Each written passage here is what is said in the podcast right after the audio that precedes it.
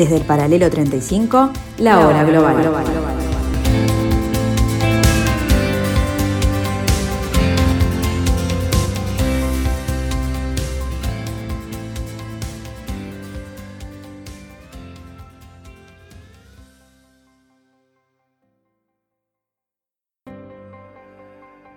Muy buenas tardes amigos, bienvenidos a este jueves 21 de abril del año 2022, bienvenidos al 1170 AM de vuestro dial, bienvenidos a este paralelo 35 desde donde pretendemos interpretar este nuevo desorden mundial, bienvenidos a esta nueva hora de la hora global, donde junto a ustedes trataremos de ver más allá de las noticias, trataremos de entender qué es lo que está sucediendo a nuestro nuevo giro del planeta.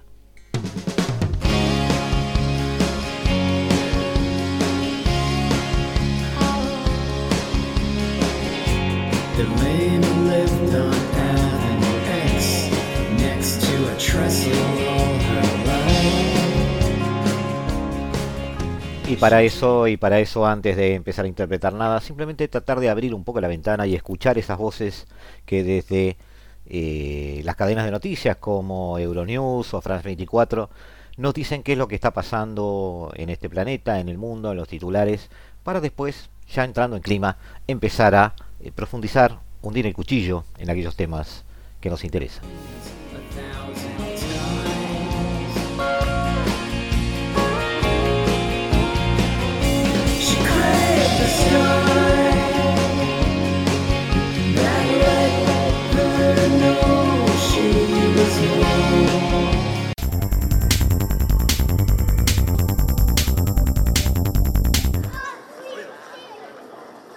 Sentimientos encontrados en el primer día sin mascarilla en España. Mientras para algunos supone una liberación dos años después, otros han recibido la medida con desconfianza y prefieren seguir llevándola por precaución. Algunos no tenían claro en las primeras horas si era necesaria o no, y otros se la ponían por seguir la corriente. No sabíamos si se podía, no se podía, en qué establecimientos sí, en qué establecimientos no pero hemos empezado a ver gente que no tenía mascarilla y hemos dicho, bueno, pues nos la vamos a quitar. Y ahora sí que es verdad que hemos entrado en más, más comercios y ya se empieza a ver más gente. Antes sí que a la mañana había más gente con mascarilla, pero en los que hemos entrado ahora ya se ve mucha más gente sin mascarilla. Sin ningún problema, ya que disponemos de un local bastante aireado y no tenemos ningún problema de que el cliente entre sin mascarilla. Y nosotros por precaución pues la ponemos, pero que tampoco tenemos ningún tipo de problema en quitárnosla. Hombre, dos años con la mascarilla, pues bueno, las personas ya, ahora ya nos podemos ver la sonrisa otra vez, las expresiones, podemos hablar con más naturalidad sobre todo eso. Y ya te sientes más libre, claro. En mi caso, por la vergüenza. es que me da vergüenza. Todo el mundo veo que lleva y digo, ah, pues yo también tendré que llevar, no lo sé, a lo mejor me he enterado mal o algo. Desde este 20 de abril se elimina en España la obligatoriedad de llevar mascarilla en interiores. Así ya no son necesarias en empresas, centros educativos, tiendas, bares y restaurantes, cines o museos, pero sí en centros sanitarios y en los transportes públicos.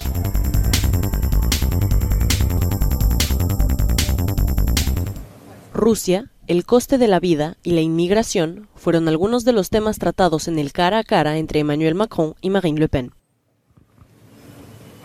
En su único debate televisado poco antes de la segunda vuelta de las elecciones francesas, el actual presidente francés pasó a la ofensiva, mientras que su rival se presentó como moderada. Al abordar la invasión rusa de Ucrania, Macron acusó a Le Pen de depender del poder de Putin, ya que está en contra de prohibir la importación del petróleo y el gas rusos. Para nuestro país es una mala noticia, porque usted depende del régimen ruso y depende de Putin, porque unos meses después de que usted hablase de la anexión de Crimea, señora Le Pen, usted pidió un préstamo en 2015 a un banco ruso, el First Czech Russian Bank, cercano al gobierno, en septiembre de 2014. Y luego lo retransfirió a otro ente. Todo eso es totalmente transparente, conocido, notificado y notariado, que se implicó en la guerra de Siria. Por lo tanto, usted no habla con otros líderes, habla con su banquero cuando habla de Rusia. También se enfrentaron sobre Europa. Macron acusó a la líder de la agrupación nacional de mentir cuando dijo que no tiene intención de sacar a Francia de la Unión Europea. En el ámbito nacional, los candidatos también mostraron diferencias sobre la ecología y discreparon sobre las pensiones y los salarios. Recuerda que es porque usted aumentó los impuestos sobre los carburantes, que desencadenó, en primer lugar, los problemas de poder adquisitivo de los franceses, pero también la crisis de los chalecos amarillos. Pues bien, usted suspendió ese aumento, lo suspendió, no lo retiró, de hecho. Usted no lo ha retirado de la ley, por lo que posiblemente mañana se reanude la trayectoria de aumento que usted había previsto. Lo que quiero es devolver a los franceses su dinero. Lo único que hacen ustedes es repartir cheques. Una vez más, les digo que los cheques son inflacionarios, como ha ocurrido siempre con todas las economías que reparten cheques. Según los últimos sondeos, a solo cuatro días de la votación final, la candidata de extrema derecha Marine Le Pen está por detrás del presidente Emmanuel Macron.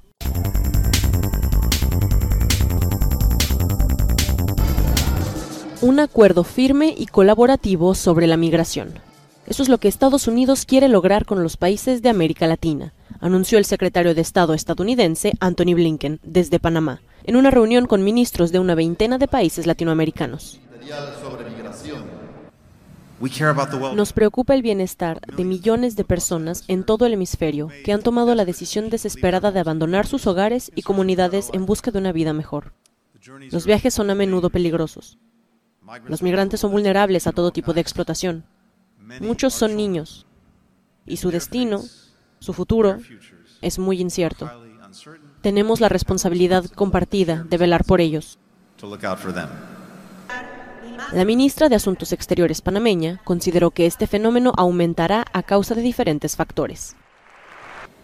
Ese fenómeno que en particular responde a situaciones coyunturales que lo alteran y lo amplifican la pandemia de COVID, por ejemplo, el cambio climático, la inestabilidad política y, por supuesto, los conflictos bélicos. Anthony Blinken también aprovechó la ocasión para abordar la situación actual en El Salvador. Según él, el país ha experimentado retrocesos en la gobernanza democrática y la separación de poderes. Uh, también instamos a El Salvador a que aplique el estado de excepción de forma coherente con los derechos humanos. Um, Podemos hacer frente a la violencia y a la delincuencia al mismo tiempo que protegemos los derechos civiles y las libertades fundamentales. Esas dos cosas no se oponen entre sí. Uh, Estados Unidos se volverá a reunir con los líderes de los países americanos en la próxima Cumbre de las Américas, del 6 al 10 de junio, para promover la democracia y aislar a los gobiernos autoritarios de la región.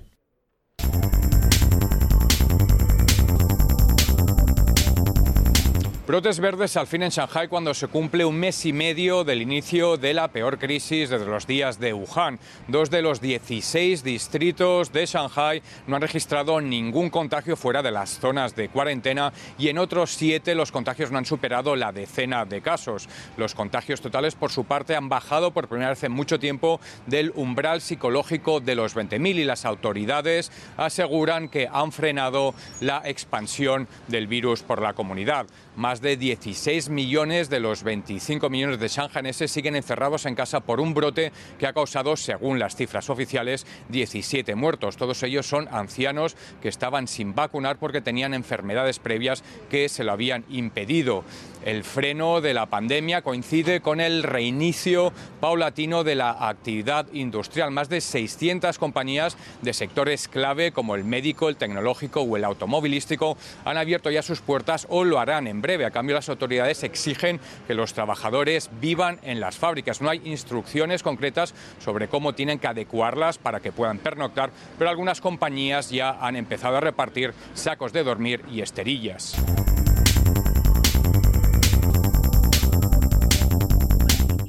La justicia argentina inició este martes el primer juicio por una masacre indígena.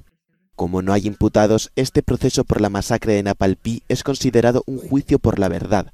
Según la jueza, el objetivo es generar memoria colectiva. Creo que tenemos esta gran responsabilidad no solo para conocer la verdad, sino también para poder, como dije antes, eh, reactivar la memoria y generar memoria colectiva, para que hechos de esta naturaleza y las graves violaciones a derechos humanos por parte de los excesos del poder del Estado ya no vuelvan a repetirse. En 2018, el caso Napalpí fue declarado crimen de lesa humanidad. Federico Carniel, fiscal federal, explica que en 1924 fuerzas militares y policiales asesinaron alrededor de 300 personas indígenas. alrededor de un centenar de policías de territorios nacionales, gendarmes y algunos civiles armados, se establece una distancia entre 200 a 300 metros y se perpetran para comenzar a disparar todos a la vez y a mansalva por el espacio de una hora. Fueron asesinados estimativamente. Durante el juicio se proyectaron testimonios grabados a supervivientes. En este, Rosa Grillo, una mujer de 114 años, aún recordaba esta masacre donde perdió a su padre.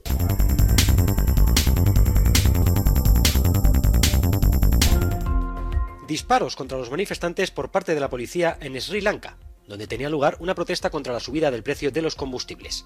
La violenta respuesta de los agentes se saldó con un muerto y al menos 10 heridos. Sucedió en Rambucana, a 90 kilómetros de la capital, Colombo, tras varias semanas de protestas ciudadanas en el marco de la peor crisis económica del país asiático en décadas.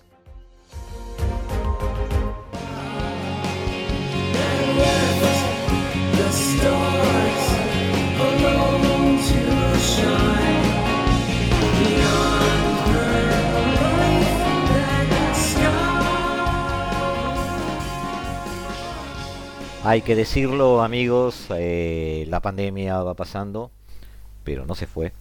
La guerra va pasando, pero no terminó. Pero de todas formas, eh, la naturaleza humana nos hace ir hacia adelante con, con nuestra imaginación, con nuestra previsión, con nuestra forma de ver las cosas y ya estamos pensando hacia dónde vamos. Estas son las realidades del planeta, están pasando cosas aquí y allá. Ya no todo es la guerra, no todo es la pandemia ya la triste realidad de eh, regímenes que no se sostienen, de golpes de estados, de inventos electorales que se transforman en presidentes sin mayorías eh, y pueblos que sufren. La realidad este, lacerante de una desigualdad a nivel eh, global que si bien estaba perdiendo la partida con este, el enorme flujo de desarrollo que nos, con que abandonamos el siglo anterior, eh, ha vuelto a las andadas, ha vuelto a ser la gran triunfadora de estos últimos cuatro o cinco años. Volvemos a estar más desiguales, volvemos a eh, sufrir economías que pusimos en off, volvemos a eh, ver las limitaciones de nuestros sistemas sociales, económicos y políticos. Y además, eh, sobre todo, la indefensión, la fragilidad, la impotencia, no para hacer grandes cosas, sino simplemente para encarar la vida del día a día de un gran porcentaje de pobladores de este planeta. Nos vemos en unos minutos y eh, arrancamos a tratar los temas que nos eh, han convocado hoy y con quienes intentaremos este, compartir el tiempo con ustedes. Eh, ya volvemos, no se vayan. Seguimos aquí en la hora global en el 1170 AM de Puerto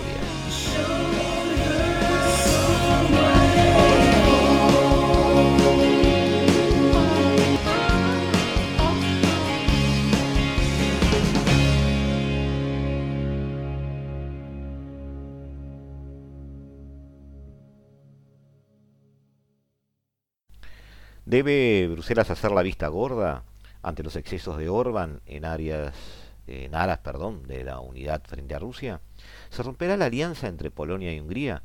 ¿Acabará distanciándose Budapest de Moscú? La rotunda victoria de Orban ha plagado de dudas el seno de la Unión Europea.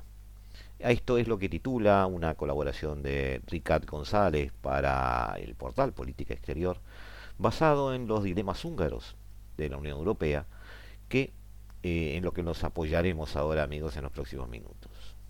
Dice el artículo de opinión, si alguien creía que Víctor Orban optaría por una posición más conciliadora hacia Bruselas una vez pasadas las elecciones legislativas en Hungría, el ultraconservador primer ministro húngaro solo tardó unos minutos en demostrar que la idea era un espejismo. En su victorioso discurso postelectoral no se olvidó de lanzar un dardo a la Unión Europea. Esta es una victoria tan grande que quizás se pueda ver desde la Luna. Ciertamente, se puede ver desde Bruselas, dijo Orban. Eh, Víctor Orban no tardará en poner a prueba la Unidad Europea ante el desafío lanzado por Vladimir Putin desde el punto de vista militar. El líder húngaro no solo revalidó el 3 de abril su supermayoría, logrando 135 escaños de los 199 que componen el Parlamento húngaro, sino que además y también aumentó su apoyo en cerca de 8 eh, puntos. En unas elecciones marcadas por la guerra de Ucrania, su calculada ambigüedad respecto al Kremlin aprobó las sanciones de la Unión Europea, pero rechaza enviar armas al ejército ucraniano. Recibió la aprobación de una amplia mayoría en las primeras elecciones europeas celebradas después de la agresión rusa. Putin se ha apresurado a felicitar a Orbán por el triunfo y le ha invitado a continuar desarrollando la cooperación entre ambos países. Budapest podría bloquear en el futuro una ampliación de las sanciones de la Unión Europea a Rusia, que, como todo asunto de política exterior, requiere la unanimidad.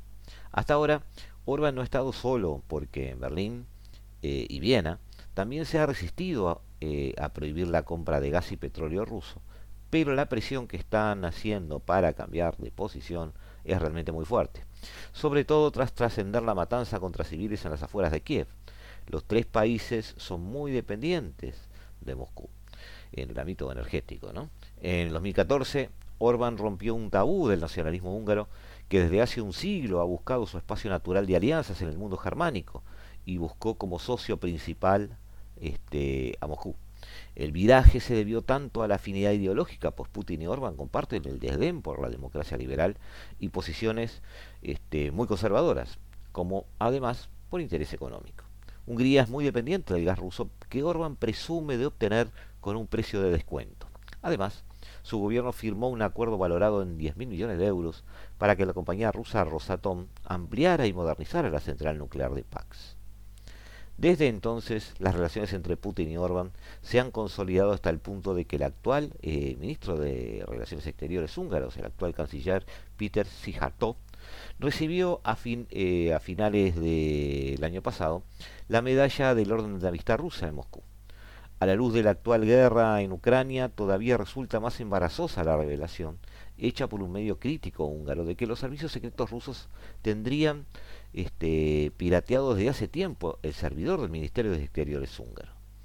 De ser cierta la información basada en el testimonio de ex miembros de los servicios secretos húngaros, pero negada por el gobierno, el Kremlin habría tenido acceso a los debates en el seno de la Unión Europea y la OTAN. Esto es muy grave y peligroso. Nuestros aliados podrían dejar de enviarnos información clasificada, lamentó un alto diplomático húngaro que prefiere guardar el anonimato. El grado de imbricación entre Moscú y Budapest hace dudar de la capacidad de Orbán de romper con Moscú. Incluso si escala la guerra en Ucrania y se agudiza todavía más el conflicto entre Occidente y el Kremlin, es muy difícil que Orbán pueda encontrar ventanas abiertas o rendijas en las puertas para eh, romper con Vladimir Putin. Tras conocerse la masacre de civiles en Buya, Alemania y Austria, podrían finalmente aceptar eh, prohibir la compra de combustibles fósiles a Rusia, dejando solo a Orbán. En ese escenario no está claro si el primer ministro húngaro podría resistir la presión y continuar bloqueando nuevas sanciones en el seno de la Unión. Un posible escenario es que Orbán condicione sumarse al consenso europeo a cambio de que Bruselas levante la congelación de fondos decretada por la Comisión Europea como castigo a su deriva autoritaria. Esos fondos, amigos, son necesarios para Hungría y esos fondos fueron la piedra de toque en, en un enfrentamiento cuasi doctrinal en su momento entre Hungría y Polonia con eh, la Comisión Europea. Hungría se enfrenta a una crisis económica y necesitará fondos para frenar un déficit creciente. Si esta es la apuesta del dirigente ultraconservador, Bruselas, Bruselas se va a enfrentar a un verdadero dilema moral. Las urnas han reforzado a Orbán, por lo que nada hace pensar que vaya a desistir de seguir con su proyecto político y liberal, plegándose a la voluntad de sus socios europeos en materia de derechos y libertades. ¿Debe la Comisión hacer la vista gorda a los excesos de Orbán en aras de la unidad frente a Rusia? Es una buena pregunta que incluso ya se están haciendo en Bruselas. Junto con Polonia, la Hungría de Orbán ha planteado un pulso a Bruselas con sus violaciones de Estado de Derecho, que han incluido ataques a la independencia de la justicia y la prensa, así como el acoso a las minorías, sobre todo la comunidad LGTBI. Por eso, la Comisión ha suspendido el envío a estos dos países de los fondos de recuperación post-pandemia, y podría adoptar nuevas sanciones en breve. Por su parte, el Parlamento Europeo puso en marcha el procedimiento para aplicar a ambos países a Polonia y Hungría, el artículo 7 del Tratado de Lisboa, que prevé retirar el derecho a voto en los consejos europeos a los estados que violan los principios democráticos de la Unión. Para hacerse efectivo es necesario que todos los estados menos el acusado estén de acuerdo. De momento esto no ha sido posible porque Polonia y Hungría se protegen mutuamente. Sin embargo, la posición antagónica respecto a la guerra de Ucrania ha tensionado las costuras en la de la alianza entre Varsovia y Budapest. El presidente de Polonia, Andrzej Duda, declaró hace algunos días que la posición de Orbán tendría un elevado coste para Hungría. La semana pasada, Polonia y República Checa cancelaron una cumbre del grupo de Visegrado, que integran estos países, que debía tener lugar en la capital húngara. Probablemente el daño al eje iliberal Varsovia-Budapest dependerá de cuánto dure la guerra y de cómo se acabe. El papel de Polonia, principal vía de entrada de las armas que Occidente envía al ejército ucraniano hoy, ha hecho crecer su peso estratégico y sus relaciones con Bruselas viven una especie de luna de miel. Por eso, algunos analistas han sugerido retirar las sanciones contra Varsovia a cambio de que apoye un frente contra Orbán. No está claro si los líderes europeos han considerado seriamente esta opción, ni si el gobierno polaco se atrevería a dar un paso que deteriorara durante muchos años las relaciones con un vecino y socio natural. En todo caso, lo más probable es que durante los próximos meses se acentúen sí las tensiones entre Budapest y Bruselas.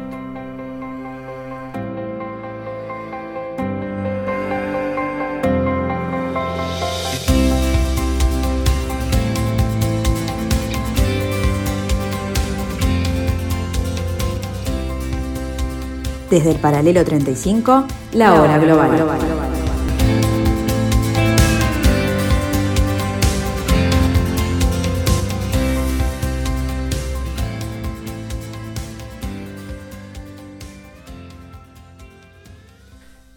Escondido entre las novedades, los comentarios, eh, las fotos y todo aquello que tiene que ver con el debate de Emmanuel Macron y Marianne Le Pen anoche en París.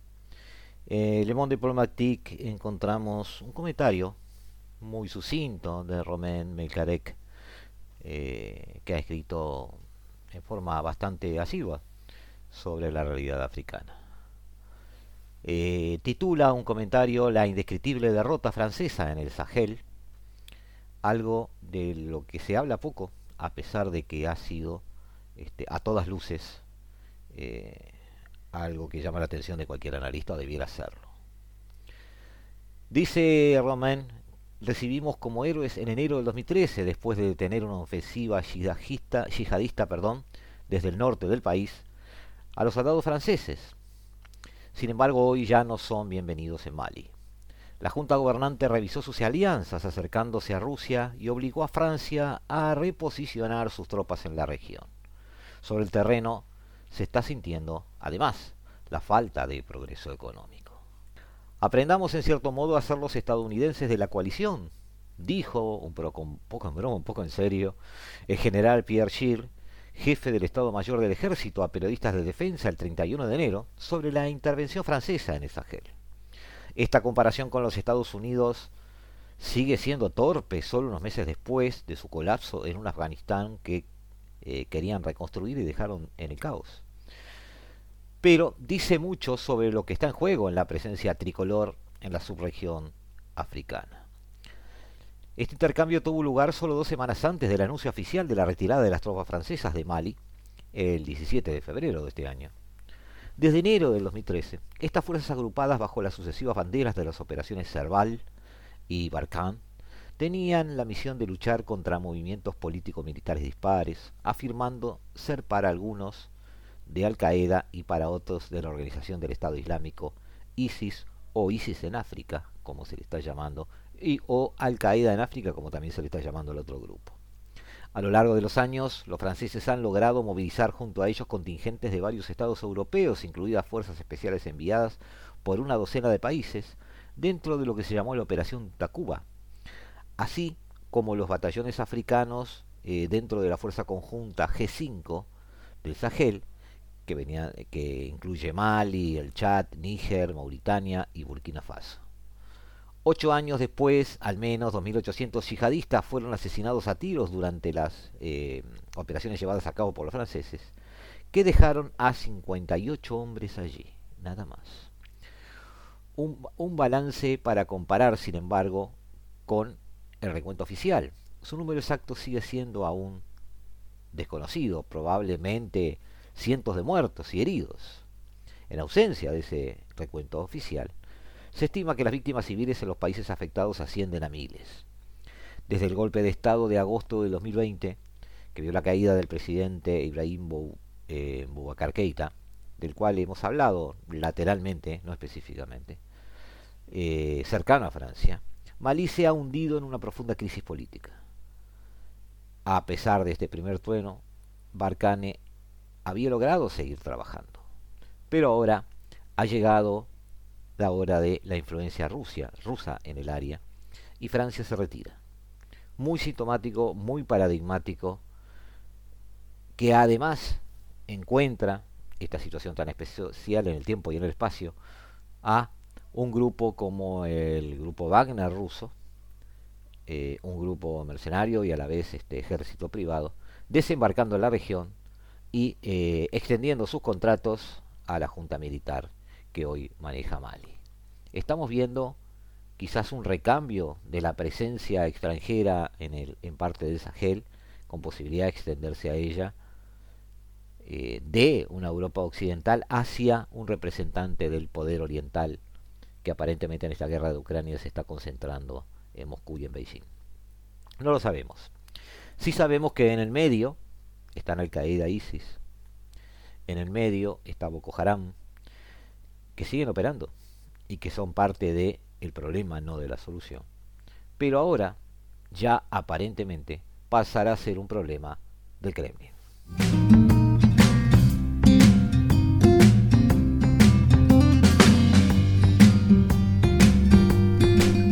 Estamos con ustedes en unos instantes amigos, nuevamente aquí en el 1170M de vuestro dial, nuevamente aquí en la programación de Radio Mundo, aquí en la hora global.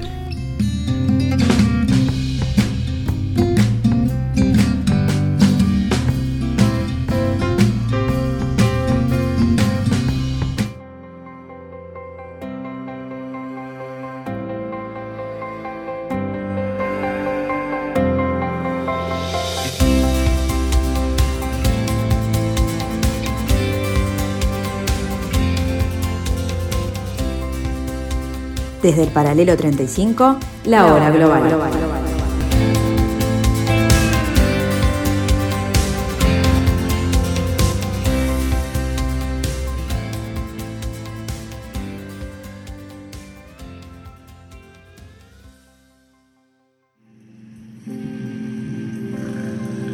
Yo la vi bailar de lejos y soñé despierta. Parecían de otro mundo sus ojitos negros. Quise cantarla en inglés y me salió enredada. Y en su risa descubrí, se me cumplió el milagro. Me dijo, ponme un vallenato. Se me arregló toda la noche. Se fue quitando los zapatos. Y así empezamos el desorden. Se suponía que el acuerdo de paz de Colombia, firmado en el 2016 por el gobierno y las Fuerzas Armadas Revolucionarias de Colombia, o sea, la FARC, marcaría el comienzo de una nueva era de paz en una nación que había soportado más de cinco décadas de guerra. El trato era que los rebeldes depondrían las armas, mientras que el gobierno inundaría las zonas de conflicto con oportunidades laborales, aliviando la pobreza y la desigualdad que había iniciado la guerra. Miles de combatientes de la FARC depusieron las armas, pero en muchos lugares el gobierno nunca llegó. En cambio, muchas partes de la Colombia rural han visto un regreso a los asesinatos, desplazamientos y violencia que en algunas regiones ahora están malo o peor que antes del acuerdo. Las masacres y los asesinatos de defensores de los derechos humanos se han disparado desde 2016, según Naciones Unidas. Y el desplazamiento sigue siendo sorprendentemente alto, con 147.000 personas obligadas a huir de sus hogares solo el año pasado. No estamos hablando del 2016, según datos del gobierno. No es porque la FARC, como fuera de combate organizada, como fuerza de combate organizada, hayan regresado Para nada. Más bien, el vacío territorial dejado por la vieja insurgencia y la ausencia de muchas reformas gubernamentales prometidas ha desatado un pantano criminal a medida que se forman nuevos grupos y mutan los viejos en una batalla por controlar las florecientes economías ilícitas. La verdad es que si bien muchos colombianos llaman a estos nuevos grupos los disidentes, una referencia a los combatientes de la FARC que rechazaron el acuerdo de paz, su composición es bastante más compleja. En algunos casos, antiguos enemigos, rebeldes, soldados y paramilitares, así como nuevos reclutas y miembros del crimen organizado, se han unido en torno al atractivo de un cheque de pago. En otros casos, también relevantes, también tan reales como los anteriores, Combatientes similares a estos se enfrentan a sus antiguos aliados por el control de un comercio de drogas, revitalizado en una oleada de disturbios que se parece más a una violencia de pandillas que la insurgencia civil que se desató durante tantos años. Estamos luchando camarada contra camarada, hermano de batalla contra hermano de batalla, dijo Benjamín Perdomo, uno de los fundadores de los Comandos de la Frontera, la milicia a la que Joel se unió hace unos seis meses, uno de los eh, más de 30 grupos armados que según los funcionarios de seguridad tienen surgido, han surgido a partir del 2016 justamente. Al igual que otros entrevistados eh, por agencias internacionales o periodistas que se acercan al lugar, Perdomo aceptó ser identificado solo por su nombre de guerra. Algunas, algunas personas no han sido nombradas para proteger sus vidas. En febrero, viajando en bote por una red fluvial amazónica, el Times pasó una semana con los comandos. Visitaron varios pueblos bajo su control, los vieron mover armas y comprar drogas, durmieron en el campamento donde los combatientes lanzaron granadas y realizaron simulacros a pocos metros del Putumayo, un río importante sin policías ni militares a la vista. Los comandos ahora luchan con el Frente Carolina Ramírez, un grupo encabezado por ex líderes guerrilleros por el control del Putumayo y Caquetá, dos departamentos de la Amazonia colombiana cerca de la frontera con Ecuador y Perú, que juegan un papel eh, fundamental en el narcotráfico, justamente por esas fronteras. Los departamentos también albergan dos de las industrias más importantes del país, la petrolera y la ganadera. Juntos, los territorios en disputa forman alrededor del 10% del país cada vez más son los civiles los que más sufren, atrapados entre estos grupos de guerra e incluso los militares que intentan detenerlos.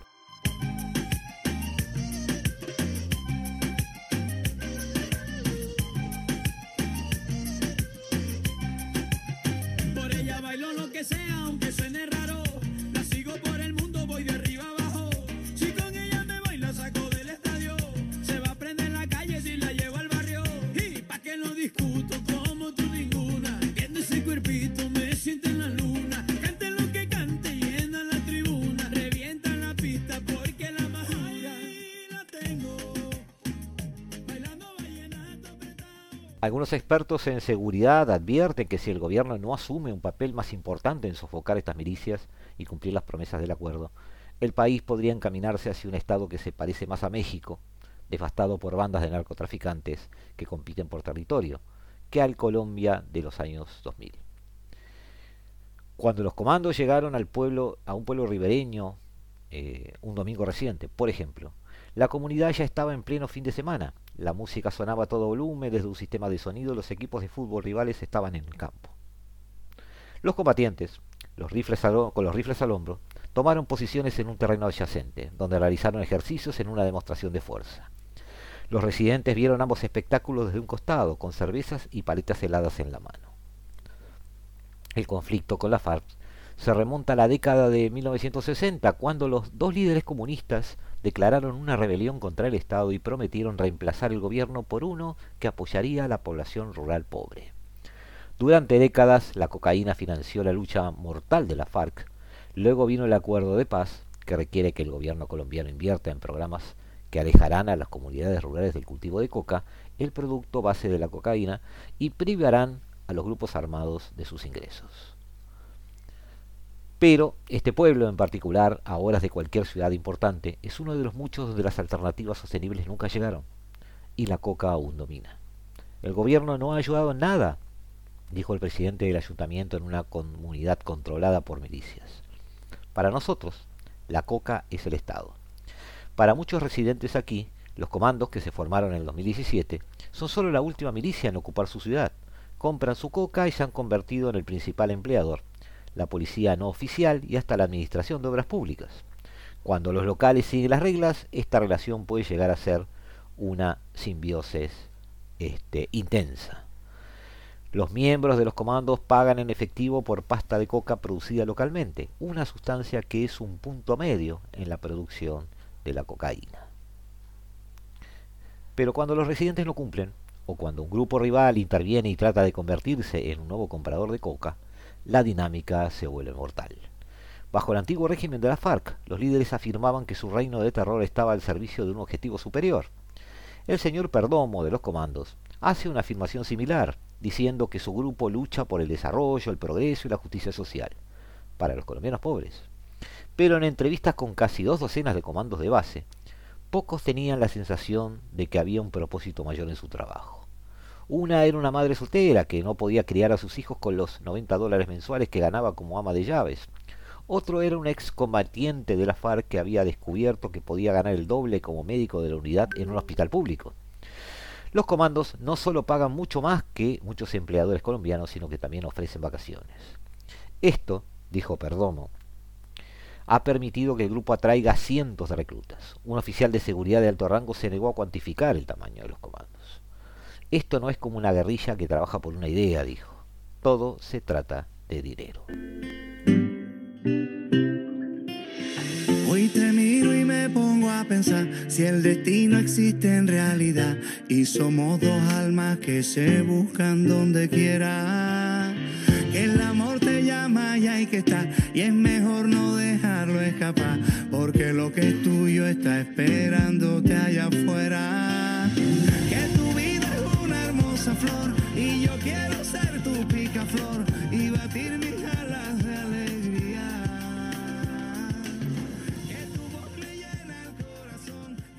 En toda Colombia los enfrentamientos entre grupos armados están en su nivel más alto desde que se firmó el acuerdo de paz según la Jurisdicción Especial para la Paz, un tribunal creado por el acuerdo para investigar la guerra. El año pasado más de 13.000 personas fueron asesinadas, la mayor cantidad desde 2014. Ahora hay seis conflictos separados en el país, según el Comité Internacional de la Cruz Roja, tres de los cuales tienen que ver con ex-FARC. En Putumayo, los comandos están acusados de cometer asesinatos, desapariciones forzadas, detenciones arbitrarias y la movilización del terror según la Defensoría del Pueblo de Colombia, encargada de rastrear las violaciones de derechos humanos. La Carolina Ramírez, es decir, el comando, es igual de brutal, dice la Defensoría. En agosto, un pequeño pueblo escondido en un recodo del río Putumayo se convirtió en uno de los más recientes de ser sitiado. La comunidad, una colección de modestas casas de madera, estuvo inicialmente en manos de los comandos, pero tres vecinos describieron como Carolina Ramírez entró un día antes del amanecer, acorraló a los lugareños e insistió en que ahora ellos estaban a cargo. Una mujer tan angustiada que apenas podía contar su historia, describió que se despertó cuando su esposo entró corriendo a su casa y le dijo que estaba a punto de morir. Luego vino el sonido de balas y combatientes que amenazaron con bombardear su casa si no los dejaba entrar. Abrí la puerta, me arrodillé y le supliqué que no lo mataran, dijo. Sus hijos vieron cómo los hombres se llevaban a rastros a su padre. Semanas después, Carolina Ramírez publicó un video acusando a su esposo de trabajar con los comandos y diciendo que estaba muerto. El ministro de Defensa, Diego Molano, dijo en una entrevista reciente que las Fuerzas Armadas estaban haciendo todos los esfuerzos para combatir a estos nuevos grupos, redoblando su enfoque en eliminar a los cabecillas, erradicar la coca y desmovilizar a los combatientes. En general, hemos contenido la amenaza, dijo pero después de una operación reciente en la que el ejército anunció que habían matado a 11 comandos, los grupos de la sociedad civil afirmaron que varios de los muertos eran en realidad civiles y que el ataque había tenido lugar durante una recaudación de fondos del pueblo. El señor Molano negó estos cargos. El operativo no fue contra campesinos, sino contra disidentes de la FARC, dijo. No fue contra indígenas inocentes, sino contra narcotraficantes, tuiteó.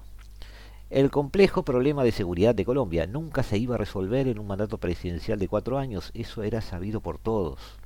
Pero los críticos dicen que este nuevo ciclo de violencia está siendo alimentado por la falta de compromiso del gobierno con los programas de acuerdo de paz. El presidente Iván Duque, un conservador, lideró una vez una campaña para cambiar los términos del acuerdo de 2016, calificándolo de demasiado fácil para la FARC. Desde que asumió el cargo en el 2018, ha dicho que acepta el acuerdo. Los números, sin embargo, cuentan una historia distinta, dicen sus oponentes. Cuando Duque, quien está restringido a un solo mandato, asumió el cargo, el 22%, de, el 22 del trato, ya se había llevado a cabo en su totalidad, eh, según el Instituto Kroc para Estudios de la Paz Internacional. Durante su mandato aumentó esa proporción en 8 puntos porcentuales según los datos más recientes. El señor Duque ha dicho que un tercio de las disposiciones del acuerdo ahora se implementan por completo, lo que coloca al país en el camino para completar el acuerdo dentro de su mandato de 15 años. Pero dejará el cargo este agosto, tras la caída en picada de los índices de aprobación, que según muchos reflejan tanto las preocupaciones de seguridad como una creciente frustración por la continua falta de empleos con salarios decentes. Este gobierno ha desperdiciado la oportunidad del acuerdo, dijo Marco Romero, eh, director de CODES, un grupo de derechos humanos, calificando el nivel actual de violencia como escandaloso.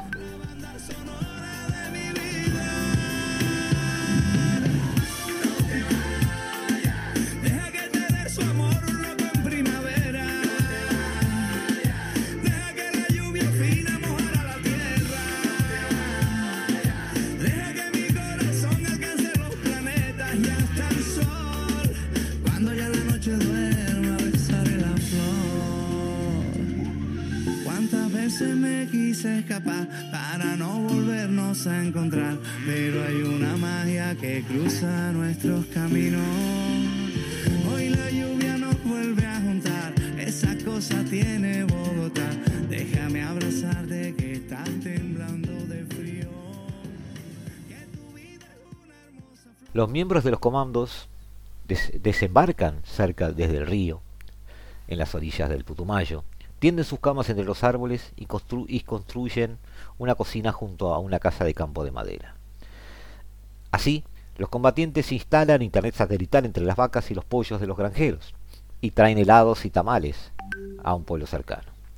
Compran gruesas telas de pasta de coca a agricultores cercanos para venderlas a otros narcotraficantes y probaron lanzagranadas destinadas a sus enemigos, los comandos de Carolina Ramírez. Si bien la nueva generación de grupos armados se ha fracturado en una gran medida, los expertos en seguridad dicen que se está comenzando a ver una fusión más clara en dos facciones, ambas dirigidas por ex líderes de la FARC, que dicen que quieren reconstruir la insurgencia. La preocupación, según Kyle Johnson, un analista, eh, es que estas alianzas podrían mover la violencia eh, de un mosaico de batallas entre pequeños grupos a un enfrentamiento entre dos grandes, creando así un conflicto nacional que dejaría chiquito el problema de la FARC.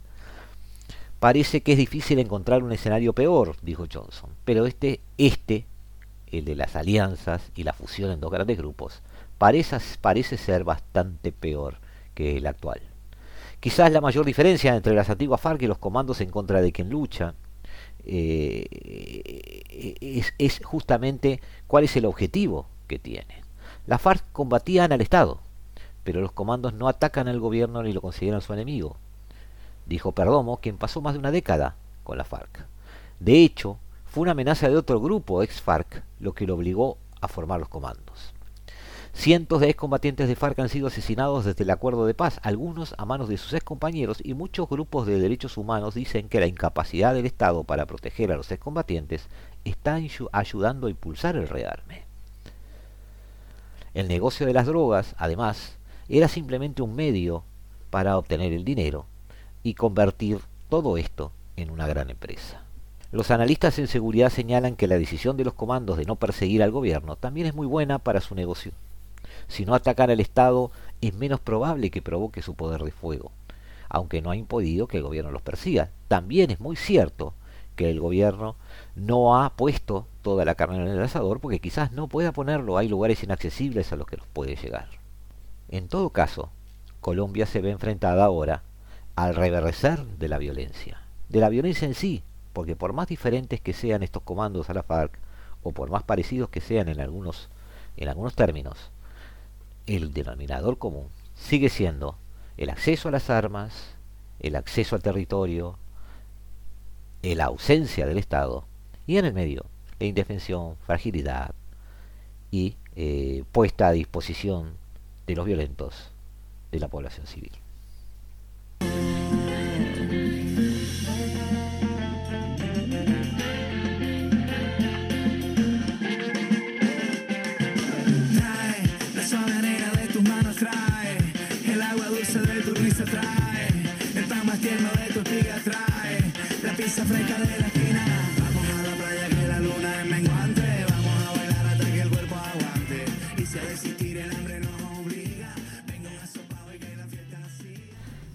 Latinoamérica, amigos, eh, a veces duele, eh, a veces es increíblemente incomprensible, a veces, de alguna manera, eh, nos parece de locos que cosas obvias sean discutidas, que cosas locas sean asumidas.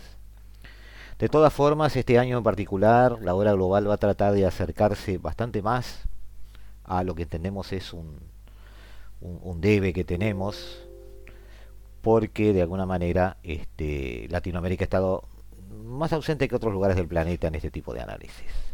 Por eso mismo nos acercaremos a su geopolítica, nos acercaremos a su realidad, nos acercaremos a la manera en que los latinoamericanos nos gobernamos, la manera en que los latinoamericanos nos entendemos y pretendemos planear nuestro futuro y por supuesto trataremos de entender eh, esas cosas inentendibles.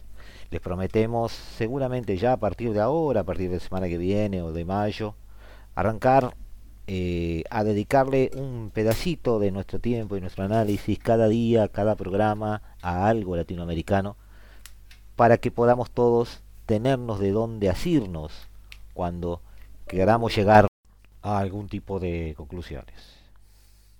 Y esto no es por querer vivir en una burbuja latinoamericana o sudamericana, no es por mirarnos el ombligo, Entendemos que eh, vivimos en una periferia, entendemos que las decisiones que tienen que ver con este planeta, y es lo que este tipo de programas que pretende estudiar, ver o analizar o descubrir, eh, se toman en otras capitales, pero también entendemos que eh, Latinoamérica y Sudamérica en particular, y el sur de Sudamérica más en particular, tiene su geopolítica, tiene su destino que, puede, que puede marcar tiene sus decisiones que tomar, eh, que hasta ahora se han obviado o olvidado, y tiene de alguna manera eh, un camino posible, un camino posible para eh, ser relevante, para seguir teniendo la garantía de poder elegir su destino, y un camino posible para que estos rinconcitos del planeta